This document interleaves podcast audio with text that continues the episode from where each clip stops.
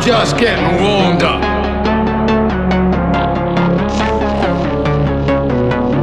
I've been around, you know. There was a time I could see, and I have seen.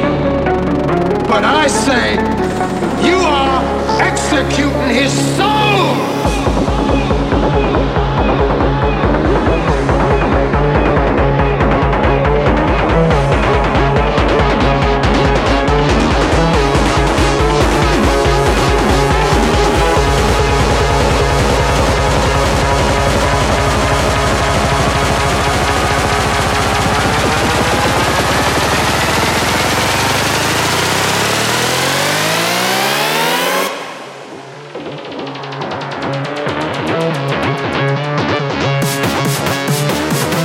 Just getting warmed up.